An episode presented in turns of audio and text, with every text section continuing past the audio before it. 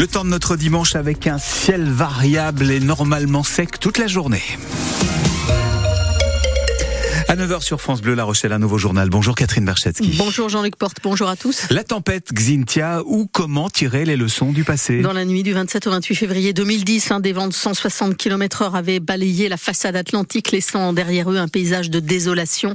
53 personnes ont été tuées, dont 29 rien que sur la commune de la Faute-sur-Mer en Vendée, 13 en Charente-Maritime. Au total, plus de 1500 maisons ont été dévastées. Aujourd'hui, tous ceux qui ont vécu Xintia disent à l'unisson plus jamais jamais ça.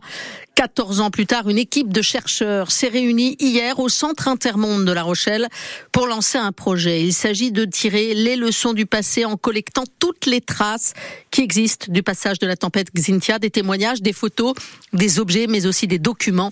Les précisions avec vous, Sophia Berada. Pendant trois ans, les chercheurs de cette équipe vont partir à la rencontre des gens qui ont vécu Xintia. L'objectif, débusquer les objets qui ont fait leur quotidien pendant cette période.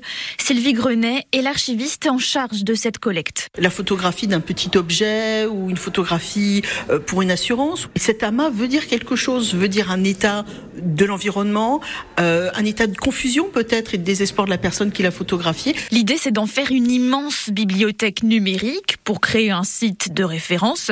Yann Leborgne coordonne ce projet de mémoire. Il a aussi plusieurs autres idées en tête. Ça peut être des expositions, ça peut être des, des créations artistiques, y compris de spectacles Ça peut peut-être des QR codes à, côté des repères de submersion qui donneraient accès à des témoignages. Tout ceci pour garder en mémoire la tempête de Xintia, mais pas que, selon Sylvie Grenet. C'est une mémoire qui est là pour aider ce qui va arriver, parce que de toute façon, on le voit partout dans le monde et on le voit en France, ça continuera à arriver, il faut pas se leurrer.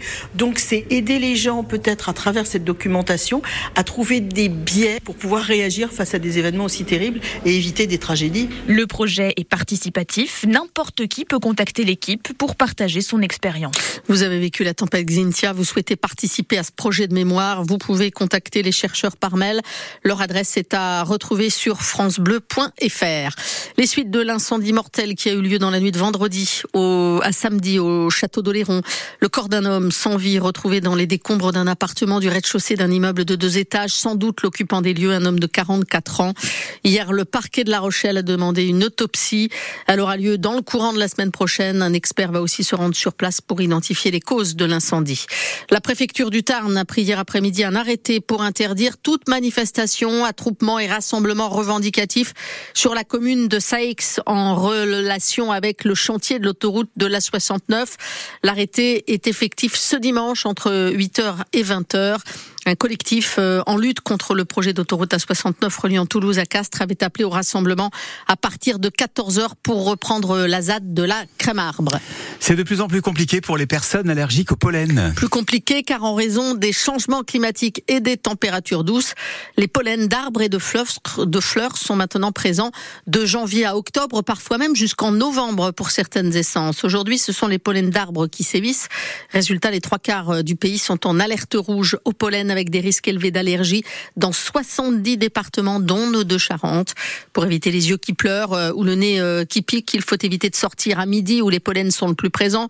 Porter un masque, éviter de mettre son linge dehors à sécher, se laver les cheveux et bien sûr consulter un allergologue qui vous prescrira euh, des antihistaminiques, voire une désensibilisation. Et puis une idée de sortie ce dimanche, Catherine, dans le sud de la Charente-Maritime avec la traditionnelle bourse multicollection de ponts. C'est la 16e édition, c'est le rendez-vous ce week-end des passionnés qui collectionnent des objets en tout genre, du bouchon de champagne au miroir en passant par euh, les timbres-postes ou encore de la vaisselle.